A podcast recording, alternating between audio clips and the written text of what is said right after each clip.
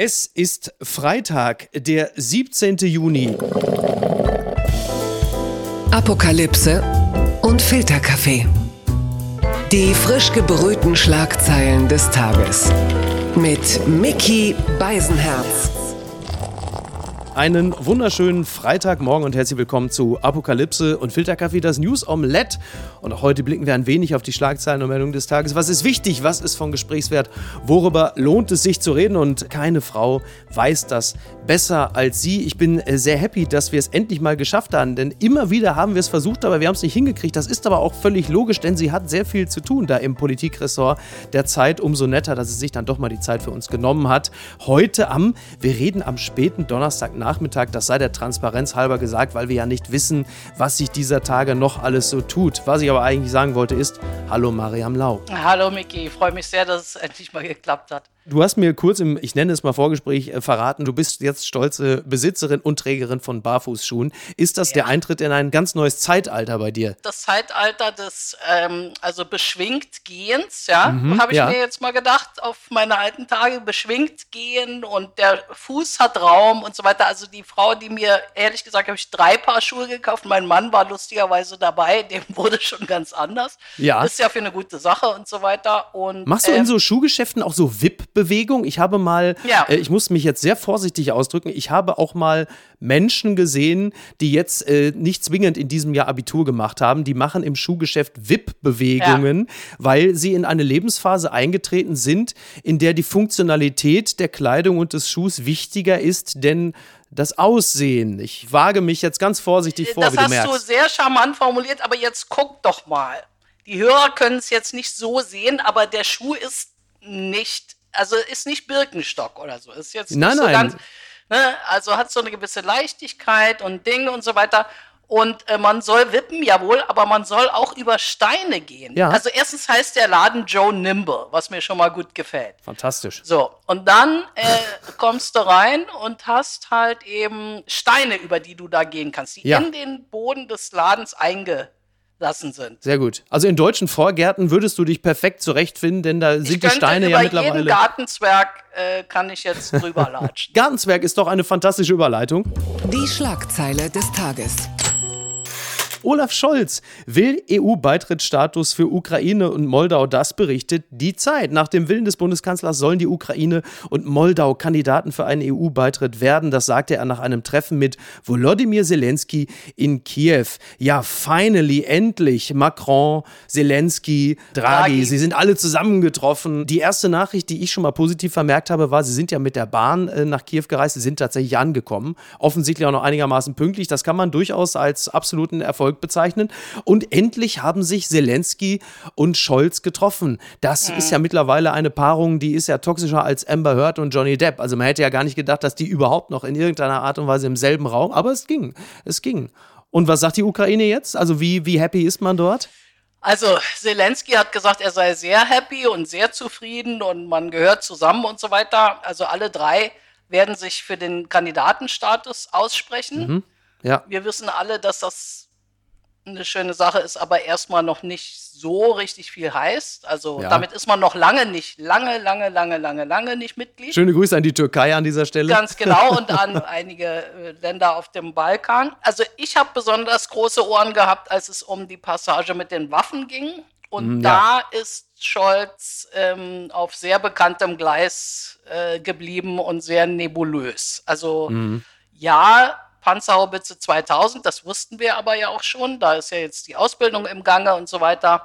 Also ich habe jetzt nicht gehört, dass da irgendwas Neues kommt. So. Von den Franzosen ja.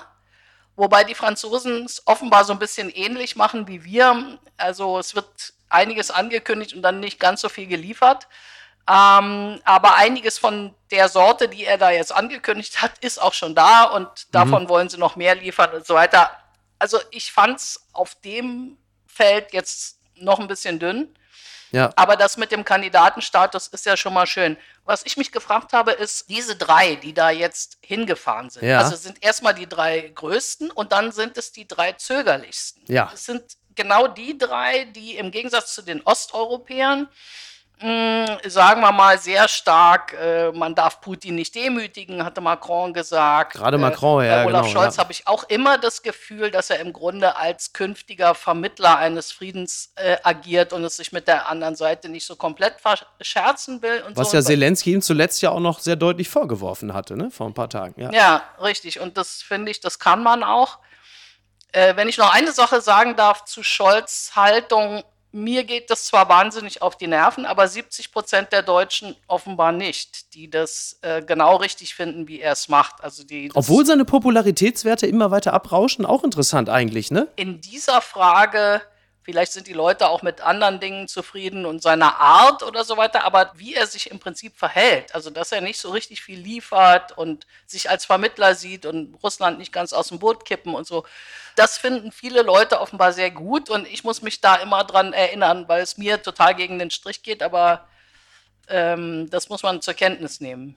Ist es vielleicht auch dem Umstand geschuldet, dass der in Anführungsstrichen erste Schock des Angriffskrieges äh, bei den Deutschen jetzt mittlerweile dann auch in, ich habe es mehrfach schon gesagt, in so eine Art endemische Lage übergegangen ist? Man hat sich ein bisschen dran gewöhnt, seitdem Kiew jetzt nicht mehr das primäre Ziel ist, hat man auch ein bisschen das Gefühl, naja, Donbass, was ist das schon groß? Also als sei das irgendwie auch bis zum gewissen Grad irgendwie vorbei und dann ist das mit den schweren Waffen, muss denn das auch wirklich sein? Und es ist auch alles sehr, sehr teuer. Hat es auch ein bisschen damit so zu tun, dass Olaf Scholz in dem Sinne auch ein bisschen ein deutsches Lebensgefühl verkörpert, in dem alle oder zumindest 70 Prozent der Befragten sagen, ach, eigentlich ist es auch ein bisschen viel, oder? Mhm, könnte sehr gut sein, dass einfach, also man spürt jetzt die Folgen mehr so am eigenen Leib und es zieht sich und dieser Moment, es gab ja fast so ein bisschen so eine Euphorie am Anfang, dass man dachte, wow, also Ja, ja. David gegen Goliath und, und David ist nicht tot, sondern macht weiter und so. Und das Gefühl hat sich ähm, offenbar jetzt irgendwie verflüchtigt, so dass dieser Affekt, den es offenbar ehrlich gesagt sowohl bei der CDU als auch in der SPD, also aus der CDU Ja. höre ich das sehr wohl auch in den Anfangstagen, ey, jetzt komm, Ukraine, jetzt, das, ihr habt doch überhaupt keine Chance. Ja, ja, klar. Äh, äh, gebt euch geschlagen. Du, Strack Zimmermann ähm, hat, als ich mit ihr sprach, äh, ich glaube, es muss um den, ich glaube, am 23.02. oder so, vielleicht war es sogar der 24., war sie auch noch gegen schwere Waffen. Das waren ja, Ja, ja. viele. Genau Total. aus dem Grund, weil man sagte, ey, das hat keinen Sinn. Du verlängerst das Leiden. Und jetzt hat sich natürlich gewandelt, wobei wir ja jetzt nach allem, was man so hört und, und liest, in einer Phase sind, in der die Russen möglicherweise die zehnfache Power haben, militärisch und personell im Vergleich zur Ukraine. Ja. Dieses Rocky Balboa-Gefühl aus der äh, elften Runde ist jetzt auch in dem Sinne nicht mehr da. Ist eine ganz andere Phase auch jetzt. Ja, ja, das schon, aber trotzdem stimmt, glaube ich, dass wenn man jetzt die richtigen Waffen hätte, also was die Russen stark macht, ist dieses unendliche Mehr Genau. an Munition, was die haben. Und ähm, die Ukrainer, also hi- hier bewege ich mich auf sehr steinigem, ne? mit Ja. Barfußschuhen, äh, steinigem Territorium. Die Ukrainer sind strategisch besser, ähm, haben mehr Motivation, mehr Manpower und so weiter. Und ob die Russen am Ende ihre Stärke, also einfach dieses Bam, Bam, Bam, Bam, Bam, ne, ob, Ja. ob das am Ende ausreicht, wenn die Ukrainer diese Langstreckenwaffen bekommen, das wird man sehen. Also verloren sollte man das jetzt aber auch noch nicht geben. Das gibt's doch gar nicht. Gazprom liefert noch weniger. Habeck ruft zum Gassparen auf. Das berichtet NTV. Ja, binnen zwei Tagen kürzt Gazprom die Lieferung um rund 60 Prozent. Die Bundesnetzagentur hält auch einen kompletten Lieferstopp für möglich. Wirtschaftsminister Habeck wendet sich an die Bevölkerung. Er hat äh, unter anderem auch gesagt, die Begründung der russischen Seite ist schlecht vorgeschoben. Es ist offenkundig die Strategie zu verunsichern und die Preise hochzutreiben. Das hat er unlängst zu Protokoll gegeben. Inwieweit sind wir eigentlich verwundert, dass Gazprom das jetzt macht? Das ist doch alles Teil einer groß angelegten Zermürbungsstrategie, die ja nicht nur militärisch passiert im Donbass, in der Ostukraine, sondern ja halt eben auch bei uns, weil wir halt die Folgen jetzt immer mehr zu tragen haben. Also auch unsere Motivation, die Solidarität mit der Ukraine hochzuhalten, wird auf die Art und Weise natürlich auch torpediert. Total, klar. Also die wissen schon, wo sie drücken müssen. Mhm. Da finde ich aber, der Habeck macht das sehr gut. Also, dass er mhm. ohne, in so einem ganz ruhigen Ton irgendwie sagt, also jede Kilowattstunde, die sie einsparen, äh, super. Also, dass man das also er hat jetzt, glaube ich, nicht gesagt patriotische Anstrengung, aber so. Ach so, der Altmaier, der gute alte Altmaier-Spirit. Die patriotische Pflicht war das doch, ne? Das ist ja das, was mir in der öffentlichen Stimmung bei uns so ein bisschen fehlt, so dieses, das lasse ich mir nicht gefallen von dem Kerl. Ja. Also von daher fand ich, er hat da einen guten Ton angestimmt.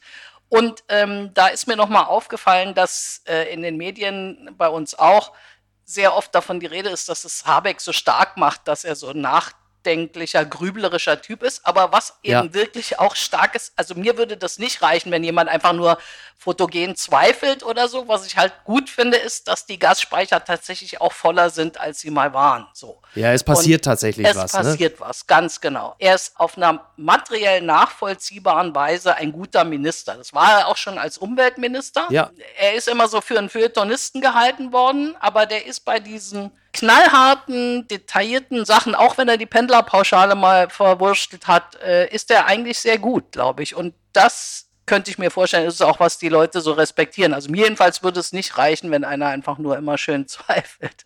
Da wollte ich sowieso nochmal drauf kommen. Eine Frage vorweg, weil Habeck natürlich jetzt ein absolutes hoch gerade hat und das möglicherweise, wenn er so weitermacht, auch das auch behalten wird. Ist das möglicherweise auch einer der Gründe, warum Söder frühzeitig gesagt hat, Freunde, ich trete ihn nochmal an, Klammer auf, weil ich weiß, gegen den Typen äh, habe selbst ich keine Chance. Ich glaube, dass er sich da total Chancen ausrechnen würde, aber dass er weiß, dass die CDU, er kommt nicht gegen März an. Mhm. Ja, ja, okay, das, okay. Das läuft einfach nicht. Nochmal einmal zurück zum schönen Zweifler Habeck. Ich gehe da voll mit bei dem, was du sagst und ich lasse mich auch gerne von Habeck verführen. Das hat man ja auch relativ selten. Die Mischung aus dem feuilletonistischen Angang und dann auch echter äh, Wirtschaftskompetenz.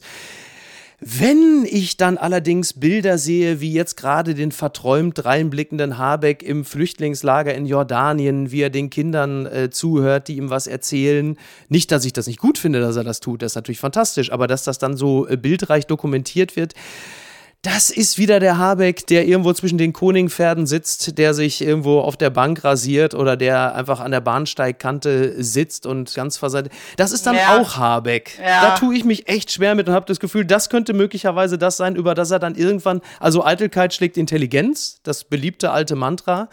Das schwappt dann bei mir dann manchmal so ein bisschen über, wo ich denke so, oh. Mein Mann sagt das auch, ist ein bisschen zu viel, auch diese Instagram-Filme, die ja wirklich ja. so mich hat es jetzt noch nicht so gestört, weil ich eben finde, es ist immer auch sehr viel Substanz dabei. Ja. Auch super, finde ich. Also in der Konkurrenz. Für Christian Lindner ist das ja genau sehr schmerzhaft, ne? dass der einfach jetzt dieser ja, ja. Typ ist, äh, den alle wollen und so. Dass er in dieser Konkurrenz äh, einfach auch so ganz höflich dann sagen kann, hm, ja, wir wollen jetzt gar keine Schuldzuweisung machen mit dem missratenen Tankrabatt ich guck mal, was ich vielleicht noch retten kann über das Kartellrecht und so. Ne? Also man muss auch gönnen können dann in so einem Moment. Die gute Tat des Tages.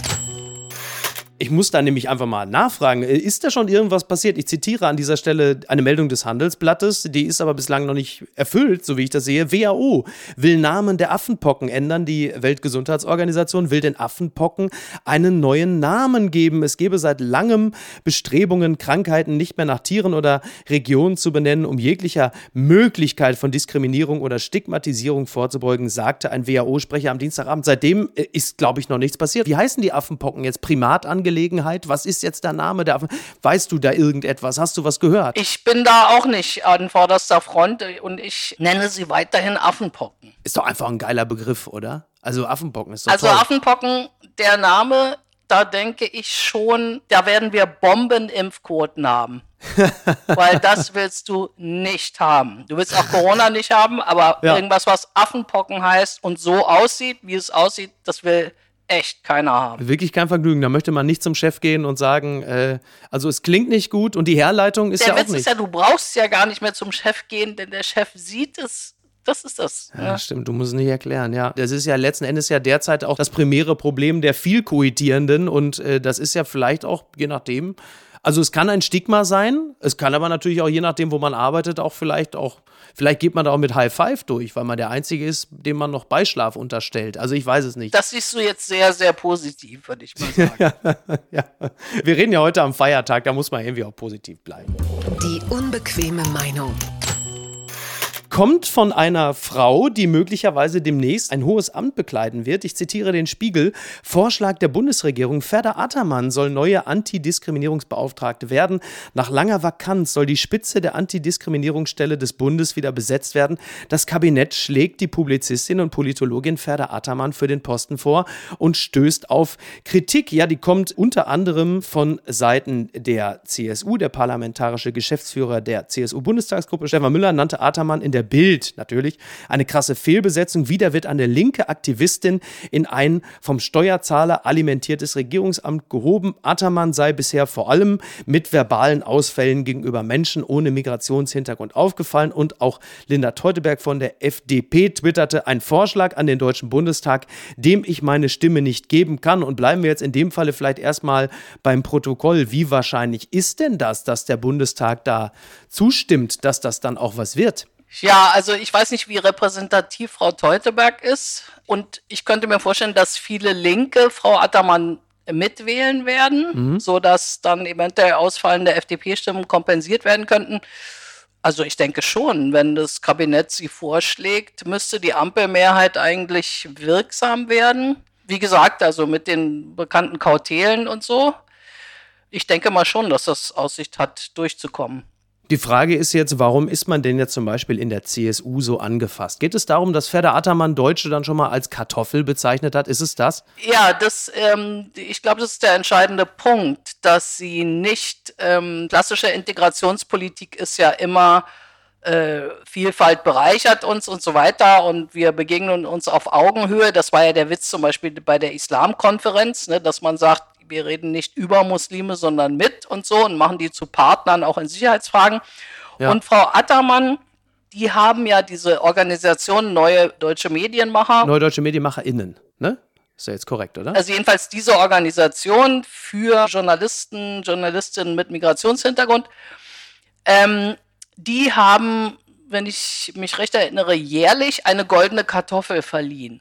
Genau. Und man muss sich ja nur mal für eine Sekunde vorstellen, eine deutsche Vereinigung von Lehrern in der Türkei würde einmal im Jahr mhm. das goldene Döner an den doofsten Türken äh, oder würde es Kanaken-Döner nennen ja, oder so. Ja. Die hätten, glaube ich, schnell Besuch. Jetzt will ich nicht sagen Aug um Aug äh, oder so, sondern ich finde diesen Sound einfach auch äh, tatsächlich, der sollte Aktivisten vorbehalten bleiben. Und das, also, dass die Bundesregierung. Was ja bis zum gewissen Grad ja bislang ja auch durchaus gewesen ist, kann man ja, glaube ich, so sagen, oder? Man kann es exakt so sagen. Die Bundesregierung hat das jetzt das zweite Mal gemacht, das erste Mal mit dem neuen Queer-Beauftragten Lehmann. Mhm. Das ist halt, muss man sich überlegen, ob man das will. Es sind zweimal sehr also explizite, sehr, sehr parteiische Benennungen, die absolut programmatisch und für meinen Geschmack auch leicht ins Ideologische lappend wirken. Also die Kartoffel als Vorwurf allein kann es ja eigentlich in dem Sinne ja nicht sein. Ne? Weil da würde ich jetzt mal sagen, du hast es ja gerade mit dem Döner verglichen, da würde ich jetzt ins Feld werfen, äh, das hat natürlich immer ein bisschen was mit Augenhöhe zu tun. Da würde man ja sagen, wenn man jetzt eine Migrationsgeschichte in Deutschland hat und man bezeichnet die Deutschen als Kartoffel, dann ist es ja jetzt nicht direkt so von oben herab, sondern ich würde jetzt mal sagen, so eher so als immer noch so ein bisschen aus der Underdog-Perspektive, wo ich als in dem Fall ja äh, native Kartoffel sagen würde, ja mein Gott. Ich persönlich habe es jetzt nicht als so schlimm empfunden. Ich würde mich jetzt äh, Problem, ich meine, ich komme aus dem Ruhrgebiet, ich musste mir schon ganz andere Sachen anhören. Ich verstehe natürlich, was du meinst. Es gibt eine andere Geschichte, da hatte sie ja eine Auseinandersetzung, wenn ich mich nicht irre, es war glaube ich mit dem Spiegel. Sie haben Reporter und Reporterinnen vom Spiegel haben über Clankriminalität berichtet und da haben sie sich glaube ich äh, von den neuen deutschen Mediamacherinnen eine Art Preis oder so abgeholt, weil diese Art der Berichterstattung diskriminierend gewesen sein soll. Das finde ich ist insofern natürlich ein ich will nicht sagen problematisches, aber, aber ein heikles Feld, in das man sich begibt. Mhm. Denn natürlich gibt es Clankriminalität, das erleben wir jeden Tag. Schöne Grüße auch an die Abu Chakas und Bushido und viele andere. Mhm. Ähm, da stellt sich natürlich schon immer die Frage, wie will man da vernünftig und sauber journalistisch berichten, ohne sich den Vorwurf der Diskriminierung einzuhandeln. Auf der anderen Seite ist natürlich nicht jede arabische Großfamilie automatisch eine kriminelle Vereinigung und in diesem Spannungsfeld bewegt man sich. Also ich finde, die hat also ja auch so ein Buch rausgegeben, welche Ausdrücke okay sind und welche nicht und so weiter. Und ja. was mir mir nicht gefällt, also ich habe das Gefühl, Integration funktioniert über Auseinandersetzungen, über Konflikte. Wenn da immer nur eine Seite als Schiedsrichter auftritt, also wir sagen euch, welche Wörter okay sind und wer, wer hier den legitimen Zugang hat und in Wirklichkeit dürfen eigentlich nur Leute mit Migrationshintergrund über diese Themen schreiben und so. Das steht eigentlich so ein bisschen hinter Neue Deutsche Medienmacher, wenn ich das richtig sehe. Also das finde ich alles nicht so richtig toll. Das kann man in seinen Organisationen machen, wo man also die Interessen einer bestimmten Gruppe vertritt. Mhm. Aber wenn du die Interessen des Ganzen vertreten musst, dann kannst du doch nicht hervortreten als Aktivist für eine bestimmte Gruppe. Ja, es ist also zumindest nicht das im klassischen Sinne das, was unter dem äh, Label Dialog läuft, ne? Weil das ist ja klar. Also es, ist, es kann ja nur in einem Monolog enden. Da wird man sicherlich diskursiv noch einiges äh, zulegen müssen. Da ja. stimme ich komplett zu. Aber möglicherweise ist das ja jetzt auch genau die richtige Position, um sich auseinanderzusetzen. In dieser dann doch sehr exponierten Rolle äh, kann das ja möglicherweise zu einer Art der Auseinandersetzung Leistung führen, die etwas Positives bewirkt. Vielleicht, ja. Also das spielt ja alles im Bundesfamilienministerium. Ja. Das ist das Ministerium, in dem ja hauptsächlich neben dem Justizministerium sozusagen die Gesellschaftspolitik sich bündelt. Ne? Also ja. alles, was Selbstbestimmung, Frauen und so weiter, ähm, das spielt sich da ab. Und mein Gefühl ist, dass die Ampel mit ihrem Kernprojekt, also der Energiewende, so ins Stottern geraten ist, dass jetzt nur noch die Projekte bleiben, die nichts kosten, mhm. identitätspolitisch motiviert sind und dass man da ähm, sozusagen auch so eine Art Teambuilding-Effort drin sieht. Ja, dass man also, man ja. schafft den Paragraph 219a ab und man hat eben Aktivisten als die institutionalisiert und so weiter. Das scheint mir jetzt so eine neue Richtung für die in der Verzweiflung des Moments so ein bisschen auch zu sein. Gucken mal, wer da spricht. Und wir bleiben direkt im Bereich der Diskriminierung. Gerhard Schröder wehrt sich gegen Wegnahme seiner Privilegien. Ich zitiere nochmal die Zeit. Ex-Bundeskanzler Gerhard Schröder will nicht hinnehmen, dass ihm der Bundestag sein Büro und vier Mitarbeiter wegnimmt. Er hat seinen Anwalt eingeschaltet. Er lässt es nicht zu und äh, der Anwalt hat den Vorsitzenden des Haushaltsausschusses im Bundestag ein gewisser Helge Braun, like wer ihn noch kennt, aufgefordert, einen im Mai gefassten Beschluss genauer zu erklären, wonach Schröder sein Büro und vier Mitarbeiter aufgeben soll. Ich habe sofort Frau Attermann äh, Bescheid gesagt, ich werde diskriminieren. Ich habe ja irgendwie immer einen Softspot für Leute, die so schon in der Ringecke stehen und die nur noch taumeln und sich dann so mit letzten Hieben wehren. Aber also Würde kennt er wirklich nur noch als Konjunktiv, oder? Ja, das ist leider irgendwie verloren ich finde es so ein bisschen unwürdig, dass wir uns jetzt mit ihm um die Radiergummis streiten, so. Dass einen das wütend macht, so eine Ausstattung jemandem zu gönnen, der sich so verkauft hat und der es ja auch ehrlich gesagt finanziell nicht so wirklich nötig hat. Das ist schon irgendwie bitter, ja. Es gibt sie noch. Die gute Nachricht in fremdem Pool gebadet. Polizei jagt Jugendlichen mit Hubschrauber. Das berichtet die Berliner Zeitung. In Lenting in Bayern sprang ein 16-Jähriger in einen fremden Swimmingpool. Als er entdeckt wurde und flüchtete, setzte die Polizei einen Hubschrauber ein. Ja, die Nachbarn äh, haben da diesen entscheidenden Tipp gegeben. Da bewegen wir uns mhm. irgendwo zwischen diesem legendären Akt, als man in München zu Corona-Hochzeit nicht mehr auf der Parkbank ein Buch lesen durfte und als in Hamburg im Stadtpark die Polizei vier Jugendliche mit dem Auto durch den Park verfolgt hat, äh, weil sie es gewagt hatten, irgendwie äh, sich da High Fives zu geben. Irgendwo dazwischen ist jetzt äh, die Polizei, die einen Jugendlichen mit dem Hubschrauber jagt, weil er in einem fremden Pool gebadet hat. Also Und wenn dann noch die Dienstpflicht kommt, oh mein Gott. dann fühlen sich Jugendliche in diesem Land, glaube ich, endgültig äh, verfolgt. Man ist ja derzeit eigentlich schon froh, wenn in dem Hubschrauber nicht der Sohn der Verteidigungsministerin saß, ne? Richtig, ja. Obwohl man dem ja auch also die Welt gönnt, ja. Vielleicht war es sogar Christine Lambrecht und der 16-Jährige war ihr Sohn und dann hat sie einfach nur von oben aus dem Helikopter gerufen, Junge, Wir fahren wieder nach Sylt. wir waren wieder, Junge, komm da raus. Du musst doch nicht im Pool, du kannst doch direkt gleich im Meer, es geht ab nach Sylt. Wahrscheinlich war es so. Gibt es in der Nähe von Lenting irgendeine Bundeswehrkaserne, die sie besucht hat, nur um dann irgendwie, es gibt auch am Tegernsee so schöne Orte, ne, Bachmeier, Weißach oder so, vielleicht hat sie gesagt, weißt du was, direkt mit dem Heli hin. Die warten schon lange auf meinen Besuch. Im Bachmeier Weißach? Ja, wahrscheinlich. Fantastischer Laden. Liebe Grüße an den ähm, guten Fight, der hört uns. Also, ne, ich will mir natürlich nur Prozente rausschlagen, ist doch völlig klar. Ganz weit vorne. Es gibt ein paar Geburtstage zu feiern und ich äh, mache das jetzt altersmäßig gestaffelt. Also Kendrick Lamar, der große Kendrick Lamar wird 35 Jahre alt, der ebenfalls sehr, sehr ja nischt. Das ist nix. Aber der Mann ist immerhin schon Pulitzer-Preisträger und das als Rapper. Auch nicht so schlecht. Ähm, Gerade eben ein tolles neues Album rausgebracht. 45 Jahre alt hingegen wird heute Robin Grubert, ein deutscher Musiker, hervorragender Sänger, wahnsinnig feiner Kerl und vielleicht Deutschlands wichtigster und international erfolgreichster Komponist und Songschreiber. An dieser Stelle auch ganz, ganz herzlichen Glückwunsch. Lieber Robin, du bist ein feiner Mensch. Joachim Krohl wird 65. Liebe Grüße an dieser Stelle. Ich wünsche ihm äh, zum Geburtstag eine Meisterschaft seines BVB im nächsten Jahr. Könnte ja möglicherweise mal was werden, wer weiß. Und jetzt kommt ein Alter beziehungsweise ein Geburtstag. Der hat mich wirklich überrascht, denn Paul Young, Come Back and Stay, äh, Everywhere I Lay My Head unter anderem, 75. Paul Young, Wirklich? 75? Wow. Das hat mich wirklich überrascht. Übrigens, Mick Jagger geht's langsam wieder besser. Hast du mitgekriegt, dass er an Corona erkrankt ist? Es passiert den Besten. Ja. Ja, nur Keith Richards halt eben nicht, ne? Der kommt nichts mehr durch, würde ich sagen. Was ist denn da schiefgelaufen? Unternehmer zum Partyurlaub auf Mallorca, Sauftourismus schlimmer als vor Corona, das äh, berichtet der Tagesspiegel.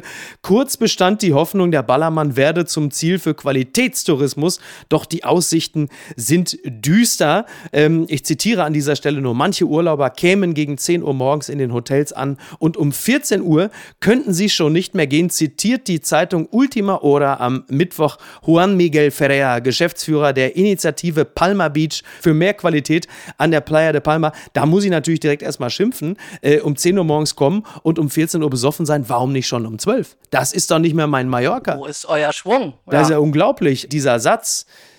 Kurz bestand Hoffnung, der Ballermann werde zum Ziel für Qualitätstourismus. Wer genau hatte diese Hoffnung?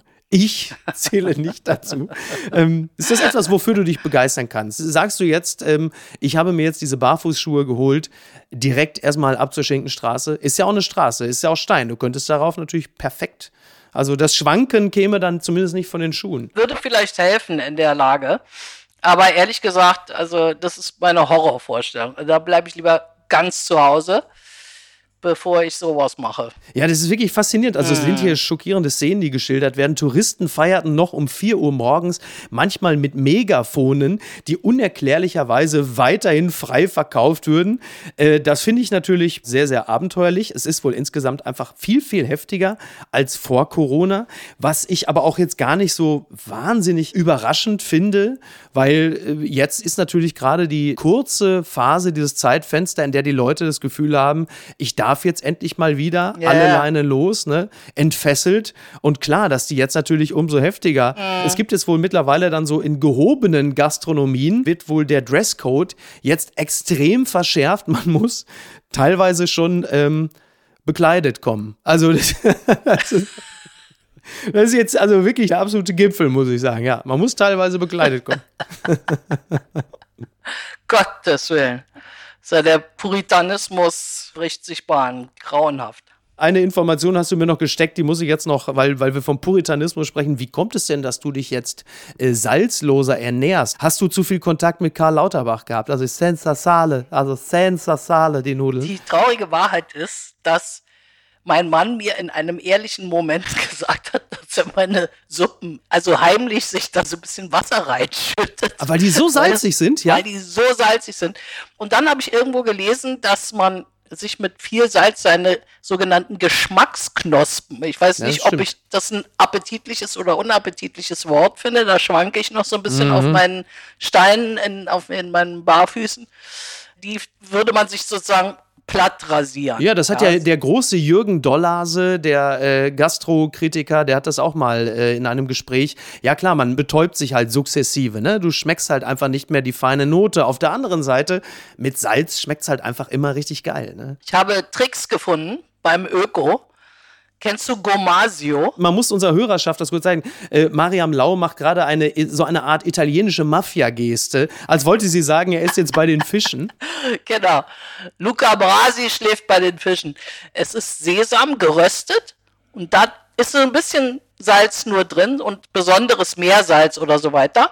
Und das tust du dran und da tust du automatisch viel weniger dran. Und es schmeckt so ein bisschen würzig, aber es ist nicht so schädlich. Wo kriegt man denn Gomasio? Bei deinem Öko deines Vertrauens. Weil Niki, meine Frau, die kauft ja immer sehr gerne im persischen Supermarkt ein und da hat sie natürlich die speziellen Sachen. Ne? Ja, der Perser salzt aber ja auch sehr viel. Ja, ich weiß. Ich, ich fürchte, ich hab's von meinem Vater. Nö, das kannst du bei deinem Öko. Ich habe gar keinen Öko. Ja, in Castrop Rauxel weiß ich jetzt auch nicht. Ich bin ja nur ein paar Stunden in Castrop Rauxel. Also in Hamburg habe ich noch kein Öko. Wenn ich in Castrop, das ist vielleicht noch eine Aufgabe für mich. Ich gehe einfach in Castrop Rauxel in einen Supermarkt und sage, wo habt ihr denn hier das Gomasio? Dann guckt der Verkäufer mich in etwa so an, als sagt er, ich würde gerne ihre äh, Tochter schächten. Ich weiß noch, vor, vor nicht allzu langer Zeit bin ich mal in Getränkemarkt in Castrop Rauxel gegangen und habe gesagt, habt ihr auch Craft Beer?